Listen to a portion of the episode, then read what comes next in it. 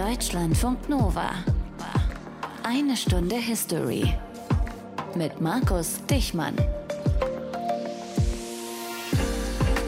So wird das nix. Nee, so wird es nix, könnte im Grunde die Überschrift für alle Weltklimakonferenzen der letzten Jahre gewesen sein. Egal ob Paris, Bonn, Madrid oder eben jetzt zuletzt Glasgow. Weil ja, man kann schon sehen, dass es Fortschritte gegeben hat, klar. Aber trotzdem, so wird es nix mit dem Drosseln der Erderwärmung und vor allem wird es so nix mit einem halbwegs erträglichen Leben auf diesem Planeten. Denn wir verbrennen zu viel, wir produzieren zu dreckig, wir ruinieren dabei die Erde und kriegen die Folgen ja jetzt schon weltweit zu spüren. Da könnt ihr an Extremwetterereignisse hier in Deutschland denken. Ihr könnt aber auch dran denken, was ein steigender Meeresspiegel für eine Millionenstadt wie Jakarta bedeutet.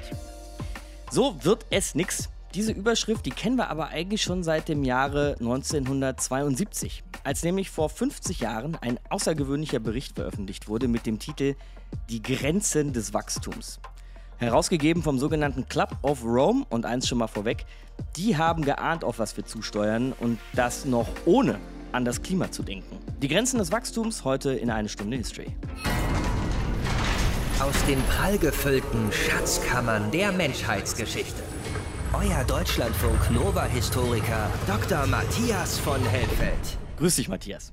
Hi, sei gegrüßt. Der sogenannte Club of Rome habe ich ja gerade schon gesagt. Was war das denn bitte, dieser Club of Rome? Ja, das war eine ganz außergewöhnliche Zusammenkunft von Experten aus ganz unterschiedlichen Disziplinen. Diese Experten, die kamen aus 30 verschiedenen Ländern. Gegründet war das Ganze 1968 und man höre und staune unter der ganz wesentlichen Beteiligung des Chefs von Fiat, also von einem mhm. Konzern, der ja möglicherweise auch für die Verschmutzung der Umwelt und für die misslichen Lebensumstände mitverantwortlich war. Und die Ziele dieser Herrschaften, die sich dort versammelt haben, das war herauszufinden, welche Zukunftsprobleme haben wir eigentlich? Wie gesagt, aus dem Jahr 1972. Dann, wie steht es denn eigentlich um den Planeten Erde? Und welche Zukunftsszenarien sind denkbar? Und können wir Informationen für Entscheidungsträger bereithalten und diese Debatte in die Gesellschaft tragen? Denn das war auch damals schon klar, es muss etwas geschehen. Das war 1972. In diesem Club of Rome brauchen wir ja aber nicht so tun, als wäre der Geschichte. Den gibt es ja immer noch. Was machen die heute?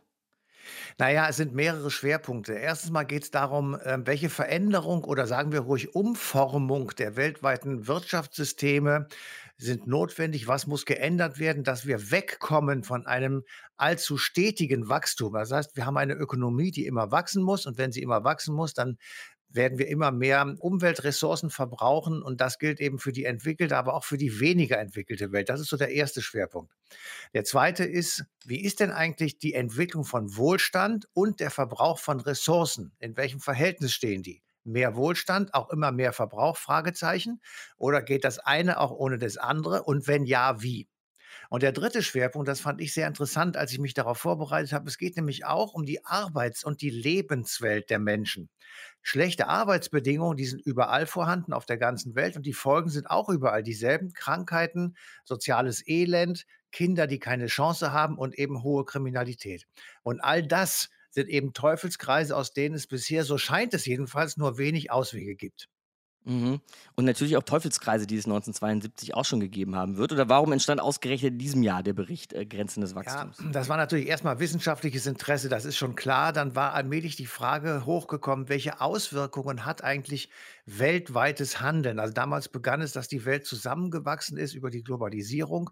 Diese Fragen, die waren vorher noch nicht gestellt und sie waren vor allem auch nicht in die Zukunft gewandt. Und was ganz wichtig war, zu der Zeit kamen die ersten Computer auf, mit denen man so eine Art äh, Simulation machen konnte.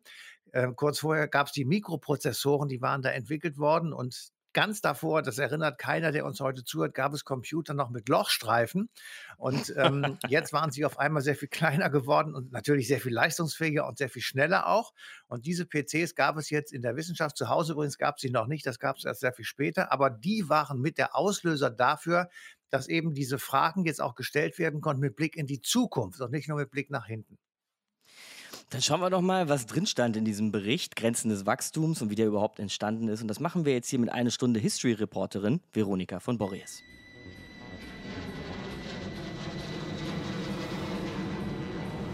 Es ist das Jahr 1972 und der Menschheit geht es gut. Oder sagen wir, Immer mehr Menschen geht es immer besser.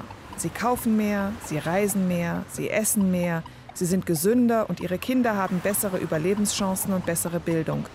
Das alles verdankt die Welt dem Wirtschaftswachstum. Und wenn es nach den meisten Menschen auf der Welt geht, könnte es auch einfach so weitergehen. Ich habe eine erfreuliche Nachricht für Sie. Jakobskaffee. Die zarteste Versuchung, seit es Schokolade gibt. Von du darfst gibt es zehn leckere Lebensmittel. Und sie sparen eine Menge Kalorien. Aber nicht alle Weichspüler sind genau gleich.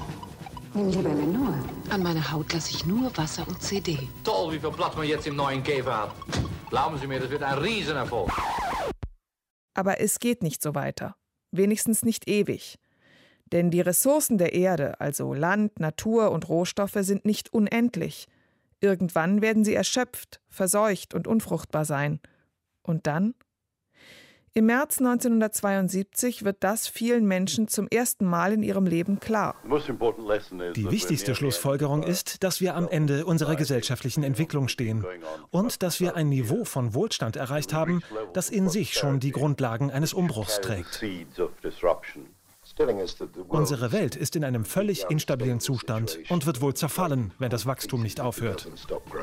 Das sind Aufnahmen aus einer britischen Doku aus dem Jahr 1973. Die zwei Herren mit den pessimistischen Zukunftsaussichten gehören zu den Autoren und Förderern einer spektakulären Studie, die ein Jahr vorher auf den Markt kam. The Limits to Growth, die Grenzen des Wachstums. Bezahlt wurde die Untersuchung vom Club of Rome, einem Zusammenschluss von Politikern, Journalisten, Wissenschaftlern und Wirtschaftsbossen. Sie wollen wissen, wie sieht die Zukunft der Menschheit aus, wenn sie so weitermacht wie bisher? Der Auftrag für die Studie landet 1970 bei dem US-Wirtschaftsforscher Dennis Meadows. Er setzt auf modernste Technologie, nämlich Großrechner. Der Mensch kann einzelne Beziehungen innerhalb eines Systems verstehen. Aber es ist sehr schwer für ihn, ohne die Hilfe eines Computers ihre langfristigen Auswirkungen zu verstehen, wenn sie zusammenwirken. In ihrem Rechenmodell gehen die Forschenden davon aus, dass das Bevölkerungs- und Wirtschaftswachstum dauerhaft von drei anderen Faktoren gebremst werden kann. Der Umweltverschmutzung, der Nahrungsmittelknappheit und der Knappheit von Rohstoffen.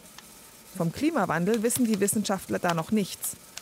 Mithilfe des Computers rechnen sie auch durch, was passieren würde, wenn die Menschen einen oder mehrere dieser Bremsfaktoren in den Griff bekommen. Die Ergebnisse sind immer niederschlagend. Die Berechnungen zeigen ziemlich deutlich, dass Umweltverschmutzung und die Plünderung natürlicher Ressourcen wie Land und Rohstoffe nicht das eigentliche Problem sind. Das Problem ist unendliches Wachstum in einer endlichen Welt. Und je länger wir diesen Fakt ignorieren und uns vom Wachstum abhängig machen, um unsere Probleme zu lösen, desto mehr scheinen uns Überlastung und Zusammenbruch, wie sie unser Weltmodell vorhersieht, unvermeidbar. Die Studie schlägt ein wie eine Bombe. Klar, es gibt Kritiker, solche, die nicht glauben können, dass man die Zukunft berechnen kann, solche, die nicht glauben wollen, dass sie und ihr Lebensstil Teil des Problems sind, solche, die bezahlt werden, um strengere Auflagen und Einschränkungen zu verhindern. Dennis Meadows beeindruckt es nicht. Ich bin mir ziemlich sicher, dass, auch wenn es früher oder später Änderungen an den Details unserer Schlussfolgerungen geben wird, dass unsere Hauptaussage, das Wachstum letztendlich darauf hinausläuft, im Zusammenbruch zu enden, dass diese Schlussfolgerungen nicht durch irgendeine nachvollziehbare Änderung am Modell verändert werden können. So sehen das auch viele andere Menschen. Die Grenzen des Wachstums verkauft sich millionenfach. Für viele Umweltbewegungen auf der ganzen Welt ist die Grenzen des Wachstums quasi ein Gründungsdokument. Und heute suchen tausende Menschen, Wissenschaftlerinnen und Umweltaktivisten, Politikerinnen und Philosophen nach einer Lösung. Wie können wir lebenswerte Gesellschaften gestalten, die ohne Wachstum auskommen? 1973 gibt Dennis Meadows diese Antwort. Es muss eine gesellschaftliche Veränderung geben, die den Menschen als Teil eines Gesamtsystems sieht und nicht den Menschen als jemand, dem ein System zur Ausbeutung gegeben wird.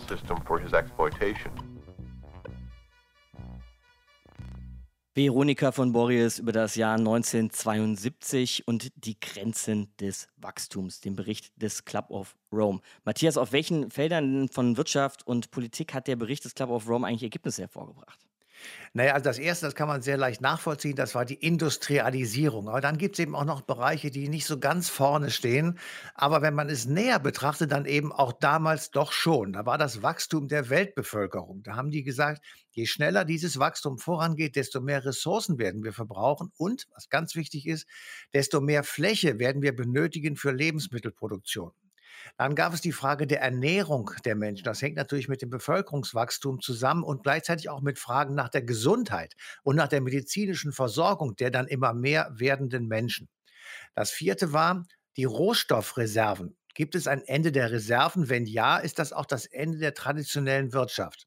Und als letztes schließlich, und das ist eben auch wichtig, dass es nicht nur so ein einspuriger Bericht oder eindimensionaler Bericht war, sondern es ging auch um den Zustand des Lebensraums und zwar von Menschen und Tieren. Und am Ende des Berichtes ist klar, all das greift ineinander. Und dieser Bericht war zum ersten Mal sozusagen ein Beleg, dass das zusammenhängend erforscht worden war. Und um das Ergebnis mal ganz grob zusammenzufassen, kann man sagen, in 100 Jahren, also von 1972 aus gedacht, in 100 Jahren sind unsere Grenzen erreicht. Gab es denn eigentlich auch Vorschläge zum konkreten politischen Handeln? Ja, da kommen wir ja noch im Laufe dieser Sendung zu, aber die Forscher 1972, die sagten, es ist sehr komplex. Das ist zum Beispiel eine Antwort, mit der Wissenschaftler gerne aufschlagen am Anfang. Dann sagten sie, wir brauchen völlig neue Ideen. Wir müssen komplett umdenken und es bedarf, um diese neuen Ideen dann auch umzusetzen, großen politischen Mutes.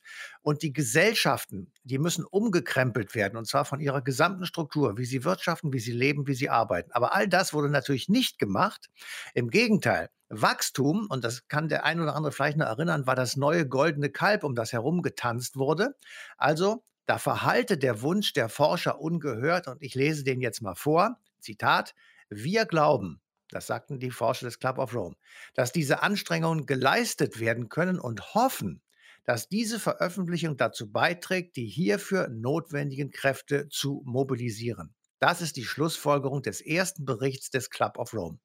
Die Grenzen des Wachstums. Der Bericht des Club of Rome erschienen 1972, haben wir ja schon gesagt. Und zu diesem Zeitpunkt, 1972, war Franz Alt gerade drei oder vielleicht vier Jahre dabei als Reporter und Journalist beim Südwestfunk. War da lange Journalist für Umweltthemen und hat dann später, wenn ich das vielleicht so sagen darf, die Grenze zum Umweltaktivisten geknackt. Hallo, Herr Alt. Hallo, grüße Sie. Können Sie sich erinnern, was Sie gedacht haben, als Sie diesen Bericht das erste Mal in die Hände gekriegt haben?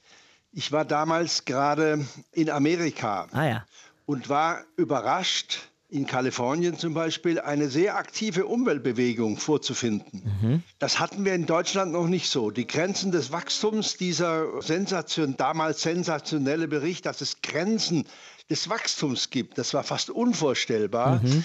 hat erst in Deutschland die Umweltbewegten hervorgebracht. Die ganzen Umweltverbände, fast alle Umweltverbände, die wir heute haben und die aktiv sind und die insgesamt Millionen Mitglieder haben, sind damals erst aufgewacht. Also das war ein großer Weckruf.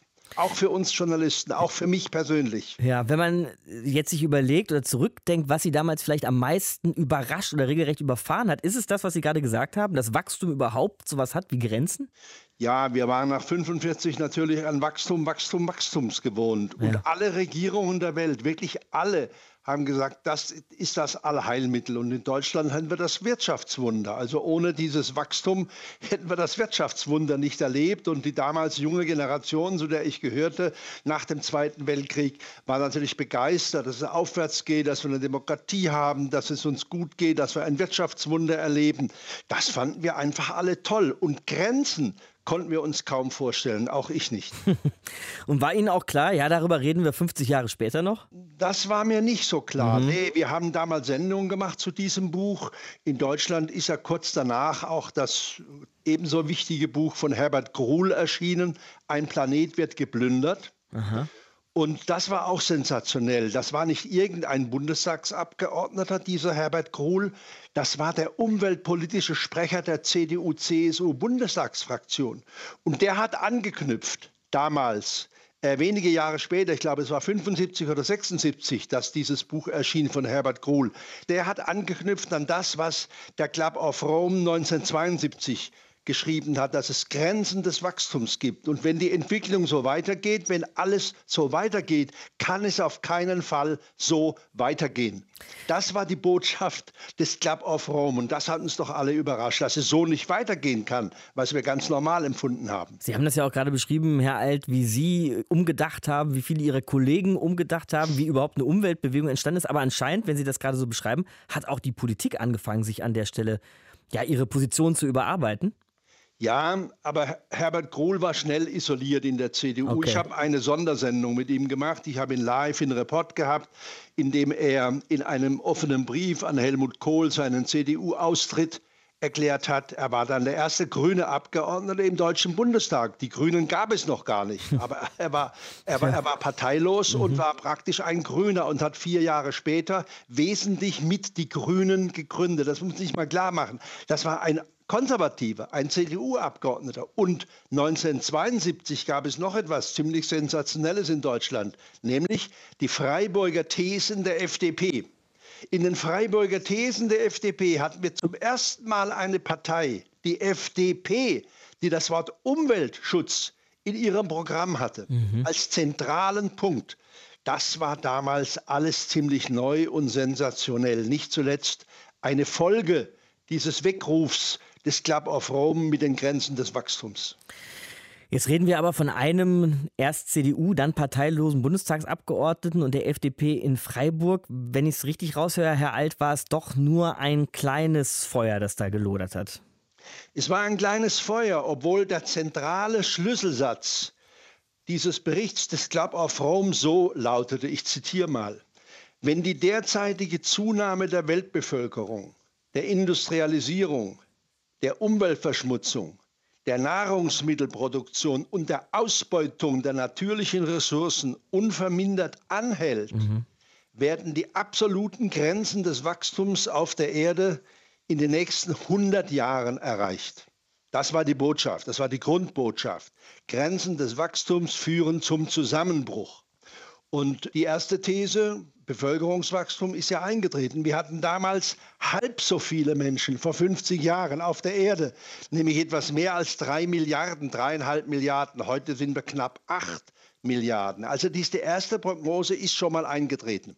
Die zweite Prognose, Ausbeutung der natürlichen Ressourcen, da waren eine Reihe von Fehlern drin. Das äh, hat sich gezeigt, zum Beispiel die Ölvorräte halten weit länger, die Kohlevorräte ebenfalls, die Gasvorräte ebenfalls, als der Club of Rome es damals prognostizierte. Wir haben nicht zu wenig Öl, Kohle und Gas. Wir haben heute noch zu viel mhm. Öl, Kohle und Gas, um das Klima zu schützen. Das war also eine der Fehlprognosen. Da hat sich auch gezeigt, dass man mit Mathematik und mit Hilfe von solchen Prognosen und von Computerberechnungen allein die Zukunft nicht vorhersagen kann. Wenn wir so weitermachen, haben wir noch 100 Jahre. So fasse ich das jetzt mal schnell zusammen. Von diesen 100 sind jetzt 50 vorbei. Wie würden Sie diesen Bericht im Nachhinein bewerten? Also in der Intention lag der Bericht völlig richtig. Die Prognose stimmt. Es gibt Grenzen des Wachstums. Wir wissen heute, das lernt jedes Kind in der Schule, in einem endlichen System, und dieser Planet ist ein endliches System, kann es niemals unendliches Wachstum geben. Dennoch setzen noch fast alle Regierungen der Welt auf Wachstum, Wachstum, Wachstum. Das ist die neue Religion geworden und auf das irrwitzige Tempo des Verbrennens fossiler Rohstoffe.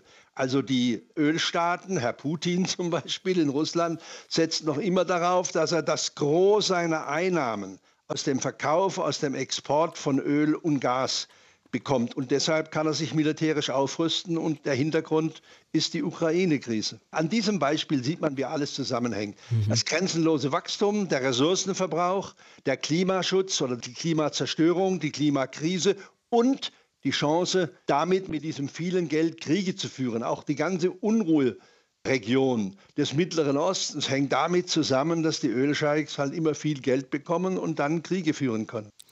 Umweltjournalist der ersten Stunde. Franz Alt hier bei uns in einer Stunde History. Danke, Herr Alt. Bitte. Die Grenzen des Wachstums. Den ersten Bericht des Club of Rome aus 1972, den haben wir, glaube ich, inzwischen ganz gut durchdrungen, Matthias, und viel dazu besprochen. Aber es folgten ja noch weitere Berichte. Ja, 1992, 2004, 2012 und 2016. Und das ist insofern interessant, weil natürlich im Laufe dieser Jahre immer mehr neue Methoden zur Verfügung standen. Es war also quasi sowas wie ein Update. Und natürlich gab es auch neue Entdeckungen und neue Erkenntnisse im Laufe dieser Zeit. Zum Beispiel wurden neue Rohstoffvorkommen entdeckt und auch ausgebeutet. Aber das Ergebnis, das war ungefähr gleich. Und das lautete, nur durch ganz massive Maßnahmen lässt die Welt sich sozusagen in einen Gleichgewichtszustand zurückbringen und egal was und wie man es misst, die Grenzen, das ist jedenfalls der letzte Bericht oder die letzten Berichte, sind etwa 2100 erreicht, also etwas weiter nach hinten, weil eben neue Rohstoffvorkommen gefunden worden sind. Haben das die anderen Berichte auch bestätigt? Ja, etwas konkreter war dann 2004 noch. Wenn wir so weitermachen wie in den vergangenen Jahren, dann wird es einen Kollaps 2030 geben, ansonsten bis 2100. Im Jahr 2016 kam dann ein Begriff dazu, der lautete, die Abkehr vom marktradikalen Denken oder vom Marktfundamentalismus sei notwendig. Das bedeutete, wenn man die Märkte einfach loslässt und sagt, die wollen einfach nur im Gleichgewicht machen und es geht am besten, wenn alle Marktteilnehmer das machen, was ausschließlich ihrem Eigeninteresse dient, also keine gesetzlichen Einschränkungen, keine staatliche Steuerung, kein Eingriff ins Marktgeschehen, dann wird es eben 2100 zu Ende sein. Und ich sage mal einen kleinen Verweis auf eine Sendung, die wir schon mal gemacht haben über Adam Smith. Und die Hintergrundinformationen findet ihr im ersten Band von History für Eilige. Dann gehen wir diese Folgeberichte des Club of Rome nochmal durch und zwar mit einem, der sie bestens versteht und kennt und begreift, nämlich mit dem Klimaforscher Hartmut Grassel. Hallo, Herr Grassel. Guten Tag. Die Nachfolgeberichte auf dieses Erstlingswerk, die Grenzen des Wachstums, war das bloß, um mal zu sagen, Rewind und Repeat, also einmal zurückspulen und das gleiche nochmal, oder haben wir da Neues lernen können?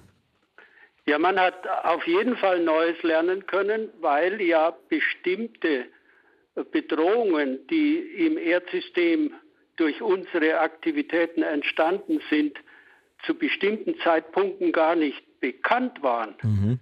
1972 zum Beispiel gab es ja überhaupt keine öffentliche Debatte über die globalen Klimaänderungen durch den Menschen. Das war nur eine kleine Wissenschaftlergruppe, die davon schon mit sehr großen Fehlerbalken allerdings noch diskutiert hat. Und es gab keinen Ozonschwund über der mhm. Antarktis. Also zwei wesentliche Bedrohungen des Erdsystems durch unsere Aktivitäten waren völlig unbekannt für die Autoren dieses Berichtes im Jahr 1972. Wir haben vorhin gelernt, Herr Grassel, dass der Bericht dann 72, also der erste, die Grenzen des Wachstums, auf jeden Fall die Weltöffentlichkeit aufgerüttelt hat, dass es auch bei vielen Menschen sicher ein Umdenken gegeben hat, aber so richtig politische Entschlossenheit folgte nicht unbedingt daraus. Ja, das ist aber auch verständlich.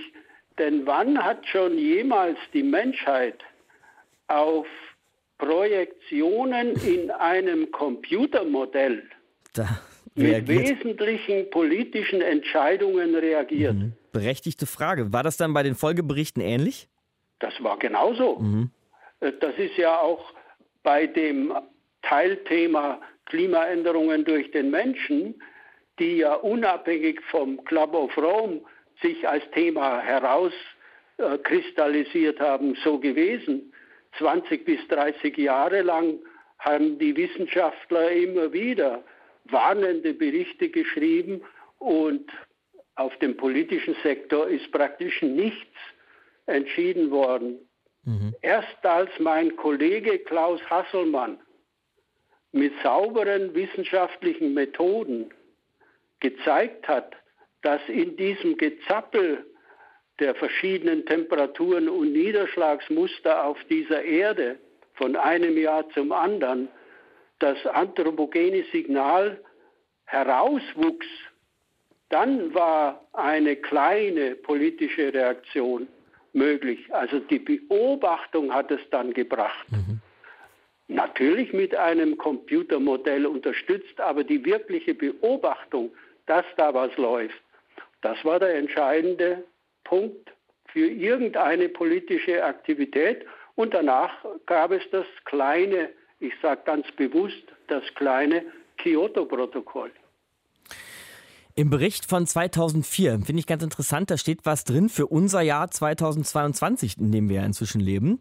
Da heißt es, bei einer Mischung aus Einschränkungen des Konsums, Kontrolle des Bevölkerungswachstums und Reduktion des Schadstoffausstoßes, also der, wie Sie beschrieben haben, war dann auch schon langsam auf dem Schirm, gäbe es eine nachhaltige Gesellschaft bei knapp 8 Milliarden Menschen. Und diese Zahl, 8 Milliarden Menschen, ist ja nun tatsächlich erreicht.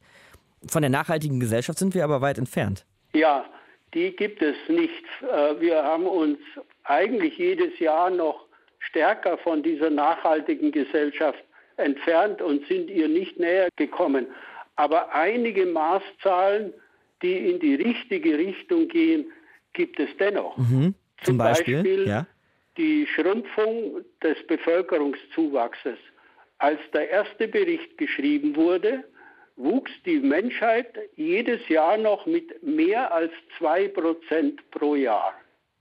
Inzwischen ist dieser Zuwachs auf etwa 1% pro Jahr geschrumpft sodass wir, das sagen uns die Demografen, weit, weit entfernt sind von einer weiteren Verdopplung der Zahl der Menschen auf dieser Erde.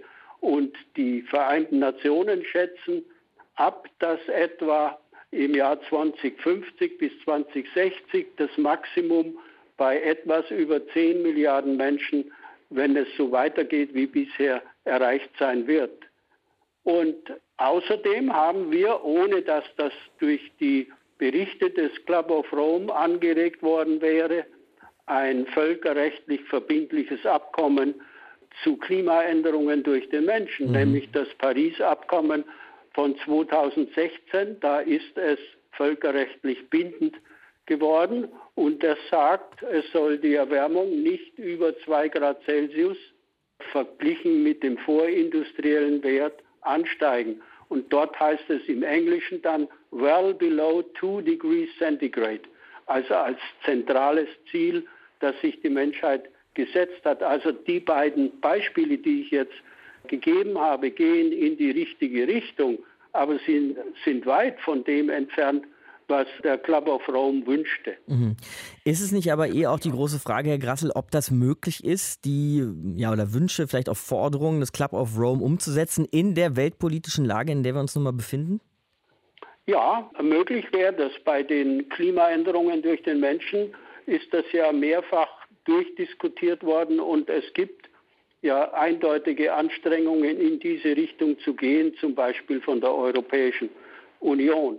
Also es ist nicht illusorisch, aber es muss eine stringente gemeinsame Politik betrieben werden. Und es gibt ja Beispiele, wo die Menschheit global zusammenarbeitet. Nehmen Sie nur die Raumstation, auf der Russen und Amerikaner den Hauptanteil liefern mhm. und friedlich nebeneinander in einer Gruppe für die Menschheit Forschung betreiben. Also es gibt solche Beispiele und man könnte natürlich auch sagen, dass man die Klimapolitik als einen ersten Schritt in Richtung einer Weltinnenpolitik verstehen kann. Und da bei diesen Vertragsstaatenkonferenzen zu der Rahmenkonvention der Vereinten Nationen zu Klimaänderungen treffen sich alle Länder und da geht es friedlich zu und es wird wahrscheinlich sogar, wenn wir dann umsteigen, auf die erneuerbaren Energien eine Friedensdividende geben, denn fast jeder hat dann die Energie im eigenen Land. Also Herr Grasse, selbst nach vielen Jahren, die Sie jetzt als Klimaforscher arbeiten und eben geforscht haben, sind Sie Optimist geblieben? Ja, sicher, denn äh, wenn der Leidensdruck entsprechend hoch wird, dann reagiert der Mensch. Und das hat er ja zum Beispiel bei Klimaänderungen durch den Menschen gemacht. Schauen Sie nur, was in diesem Jahr in unserem Land passiert ist. Ein kleines Tiefdruckgebiet, das ziemlich ortsfest war, hat in Nordrhein-Westfalen und Rheinland-Pfalz zu Sturzfluten geführt, die alle im Rahmen dessen sind, was man als Klimatologe bei erwärmter Erde erwarten sollte.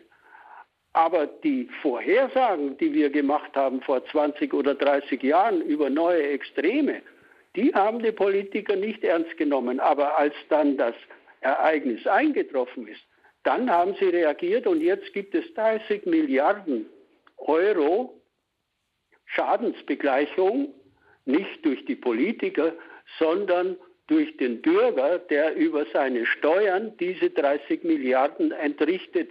Nicht nur der Bürger allein, sondern auch die Betriebe.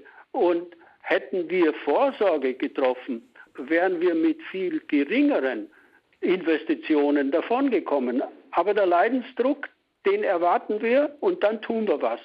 Und dann sind wir auch äh, altruistisch. Das sehen Sie ja, wie die Menschen einander helfen in Katastrophenfällen. Mal sehen, wo uns der Leidensdruck noch so hinbringt und was er noch möglich macht. Klimaforscher Hartmut Grassel war das jedenfalls. Danke fürs Gespräch. Gerne. Na, dann versuchen wir es jetzt nochmal mit einem Abgleich. 1972 und 2022, 50 Jahre dazwischen. Die Grenzen des Wachstums, wo sind wir da inzwischen angekommen? Und das besprechen wir mit unserem Deutschlandfunk Umweltredakteur und Klimapro Georg Ehring. Grüß dich, Georg. Tag, Markus. Also, wenn wir die Prognosen von 1972, Club of Rome, nochmal zur Hand nehmen, wo stehen wir da auf dem Weg zu diesem Untergangsszenario sozusagen? Es läuft im Grunde schon so ähnlich, wie das die Experten damals vorhergesagt haben. Wir befinden uns nach wie vor in einer Phase, wo Wachstum möglich ist. Mhm. Man redete damals ja von exponentiellem Wachstum und das geht einfach bei vielen Größen weiter. Bei vielen Rohstoffen wächst der Verbrauch unter anderem dadurch, dass Schwellenländer wie China, Indien, viele andere Staaten in Südostasien, Brasilien und so weiter jetzt auch immer mehr davon verbrauchen. Eine Grenze sind wir definitiv dabei zu überschreiten. Das ist der CO2-Gehalt der Atmosphäre. Wir mhm. wissen ja alle, dass die Klimakatastrophe begonnen hat und dass da angemessene Gegenmaßnahmen noch nicht getroffen werden. Das wird in den Grenzen des Wachstums als ein Problem von vielen bezeichnet und behandelt, aber das dominiert jetzt doch die Situation ganz stark. Bei anderen Größen Nahrungsmittelversorgung ist ja ganz wichtig. Die Erträge wachsen kaum noch in der Landwirtschaft mhm. und das Essen ist noch nicht knapp bei uns, aber der Hunger in der Welt ist schon wieder dabei zu wachsen. Der war ja mal eine ganze Zeit lang so, dass weniger Menschen hungern und dieser Trend hat sich umgekehrt. Manche seltene Rohstoffe erweisen sich als ersetzbar. Ich will mal Lithium rausgreifen. Mhm. Das, das wir für die Akkus brauchen zum Beispiel, ne? Das wir für die Akkus mhm. noch brauchen. Forscher sind dabei, das durch das wesentlich häufigere Natrium zu ersetzen. Auch da haben die Autoren bei den Grenzen des Wachstums ja gesagt, man kann versuchen, einzelne Rohstoffe zu ersetzen, aber das geht nicht endlos. Hast du denn das Gefühl, wenn zum Beispiel, was jetzt gerade du mit den Akkus beschrieben hast, nach Natrium gesucht wird statt nach Lithium oder so, dass dann tatsächlich da jemand sich in diesen 50 Jahren mal den Club of Rome zu Herzen genommen hat oder ist das Politik dann irgendwann erst aus Notwendigkeit? Das ist das Letztere, aber das, so haben das ja die Autoren der Grenzen des Wachstums auch beschrieben. Man mhm. hat ein, findet ein Problem und sucht dann eine praktische Lösung, indem man guckt, dieser Rohstoff wird teurer und wie können wir den denn ersetzen? Und die Kritiker des Buches Grenzen des Wachstums haben ja auch genau gesagt, ihr schätzt den menschlichen Erfindungsreichtum nicht richtig ein. Mhm. Man findet, wenn ein Problem da ist, findet man auch eine Lösung und bei vielen Rohstoffen geht das bisher auch. Und bei den Dingen, wo sozusagen Allgemeingüter, die als Müllhalde gebraucht werden, die Atmosphäre vor allem beim äh, CO2, da funktioniert das nicht, weil da keiner konkret persönlich persönlich in diese Not kommt. Außerdem kann man da auch, glaube ich, nicht erfinderisch werden, weil wo soll das CO2 sonst hin, wenn nicht in die Atmosphäre? Ne? Ja, doch, da gibt es ja schon Möglichkeiten. Man kann es in tiefen geologischen Formationen zum Beispiel speichern okay, oder man stimmt. kann es lassen, es zu produzieren. Mhm. Das ist ja der ganze Kern Klar, der Klimapolitik. Das wäre dann die beste Variante vielleicht. Einer der wohl entscheidendsten Punkte, Georg 72, war dann das Bevölkerungswachstum. Das ist aber weiter durch die Decke gegangen. Es gibt zum Beispiel auch Prognosen, habe ich mal rausgesucht, für die Sahelzone, wo die Lebensbedingungen jetzt schon extrem sind, dass ausgerechnet da die Bevölkerung weiter sehr, sehr stark wachsen wird. Gibt es da irgendeinen Erfindungsreichtum, wie man, die, wie man das Bevölkerungswachstum eindämmen kann? Äh, ja, da gibt es ganz klare Lösungswege, die auch funktionieren. Die Bevölkerung wächst auch längst nicht mehr so schnell wie in den 1960er, 70er Jahren. Damals waren es über zwei Prozent pro Jahr. Inzwischen hat sich das Bevölkerungswachstum halbiert. Und die Änderung ist ganz klar. Der Lösungsweg ist einmal Bildung. Mhm und Entwicklung, und zwar vor allem Bildung von Frauen, Berufsperspektiven für Frauen und Zugang zu Verhütungsmitteln. Das sind die Wege, wie man das Bevölkerungswachstum in den Griff bekommt. Und du hast gerade die Sahelzone angesprochen. Das sind besonders arme Länder, in denen das noch nicht funktioniert, in denen Bildung auch sehr stark Mangelware ist, die in der Entwicklung sehr weit zurück sind. Aber alle Länder, die sich wirtschaftlich entwickelt haben, wo Frauen eine stärkere Stellung bekommen haben, da ist das Bevölkerungswachstum ganz stark zurückgegangen. Und es gibt ja viele Länder, die der Meinung sind, wir brauchen mehr Menschen. Wenn wir nochmal an die Folgeberichte denken, nehmen wir vielleicht jetzt nur den aktuellsten nochmal von 2016. Was hat der uns so mit auf den Weg gegeben? Der hat uns auf den Weg gegeben, dass die Grenzen des Wachstums weiter ausgetestet werden. Der war pessimistischer als seine vorherigen Berichte und er hat uns auf den Weg gegeben, wie man da rauskommen könnte mit ganz konkreten Maßnahmen. Ein Prozent Wachstum ist genug. Das war sozusagen die Überschrift, unter der das Ganze stand. Schlug dann vor Ökosteuern, mehr Urlaub für die Menschen, weniger Arbeit, kürzere Arbeitszeiten, weil man eben mit der Produktivität, die wir inzwischen erreicht haben, viel zu viele Waren produziert und weniger wäre da mehr. Und er hat sich unbeliebt gemacht mit der Forderung nach der Ein-Kind-Familie, gerade in den reichen Ländern. Du hast die Sahelzone angesprochen, wo die die Bevölkerung sehr stark wächst. Aber, kleiner Hinweis, in reichen Ländern verbrauchen die Menschen ungefähr 30 Mal so viele Ressourcen wie in armen Ländern. Das mhm. heißt, ein Kind in Deutschland ist für das Weltklima, ist für äh, die Rohstoffknappheit so wirksam wie 30 Kinder in der Sahelzone. Und deswegen, ja. deswegen die Forderung, gerade in den Ländern, wo gar nicht so viele Kinder mehr geboren werden, da ist jede Geburt ein Problem für die Umwelt.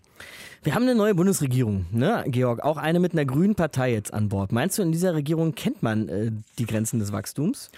Ja, man hat ja jetzt auch den Jahreswirtschaftsbericht der Bundesregierung vom neuen Bundeswirtschaftsminister Robert Habeck, der ja auch für Klimaschutz zuständig ist. Da kommt durchaus drin vor, dass das Wachstum nicht mehr die alles entscheidende Größe ist, sondern dass da zusätzliche Indikatoren wie Umweltqualität, Klimaschutz, Entkopplung vom Ressourcenverbrauch, qualitatives Wachstum mit aufgenommen werden. Das heißt, man versucht da andere Kriterien durchaus zu berücksichtigen. Vom Ziel des Wachstums hat man sich allerdings noch nicht abgekoppelt. Das heißt, der Paradigmenwechsel, der vom Club of Rome gefordert wurde und gefordert wird, ist auch mit der neuen Bundesregierung nicht gemacht, aber zaghafte Schritte in die Richtung gibt es schon. Heißt aber auch, Politik kann was tun, könnte was tun, dass wir diese Grenzen des Wachstums nicht überschreiten. Ja, Politik kann was tun, aber da ist vor allem internationale Politik gefragt. Jeder einzelne Staat kann das tun, was in seinem Bereich möglich ist. Aber das geht im Grunde nur durch internationale Zusammenarbeit, weil sonst wird ein Land durch das andere verdrängt. Georg Ehring aus unserer Umweltredaktion. Danke dir, Georg. Bitte.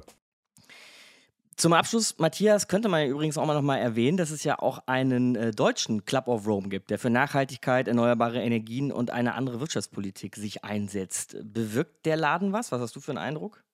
Also bei mir persönlich, da bewirkt der Slogan auf der Homepage ganz besonders etwas, nämlich da steht, alles hängt zusammen vom Wissen und Denken zum Handeln. Und das scheint mir wirklich das größte Problem zu sein, denn wir wissen ja, was wir machen sollen, aber es ist sehr schwierig, es umzusetzen. Zum Beispiel Genehmigungsverfahren für Windräder. Wenn das nicht wirklich deutlich schneller geht, dann werden wir scheitern. Gerichte stoppen das, damit gibt es keinen ausreichenden Ausbau der Windkraft. Und ich will noch ein Beispiel sagen, es gibt einen Zusammenhang von gesunden Menschen und einem gesunden Planeten. Und da zitiere ich jetzt Eckhard von Hirschhausen, ebenfalls auf der Homepage des Deutschen Club of Rome. Zitat. Gesunde Menschen gibt es nur auf einem gesunden Planeten. Wir müssen verstehen, dass die Klimakrise, die Pandemie und Artensterben ganz eng verbunden sind. Gesunde Menschen, gesunde Erde, versteht man eigentlich. Und da sage ich, finde ich auch. Danke dir, Matthias, für heute. Ich nehme jetzt mal aus diesem ähm, von Hirschhausen Zitat ein Wort mit, nämlich Artensterben. Und da können wir dann einen kleinen Bogen spannen zu unserer nächsten Ausgabe Eine Stunde Street tatsächlich. Denn dann geht es um die Eröffnung des Yellowstone Parks 1872. Was hat das miteinander zu tun? Naja, da geht es ja im Grunde um so eine Art Tier- und Naturschutz. Also irgendwie bleiben wir dem Thema noch treu nächste Woche. Und bis dahin sage ich erstmal Ciao. Markus Dichmann, mein Name, passt auf euch auf. Deutschlandfunk Nova. Eine Stunde History. Jeden Freitag neu auf deutschlandfunknova.de und überall, wo es Podcasts gibt. Deine Podcasts.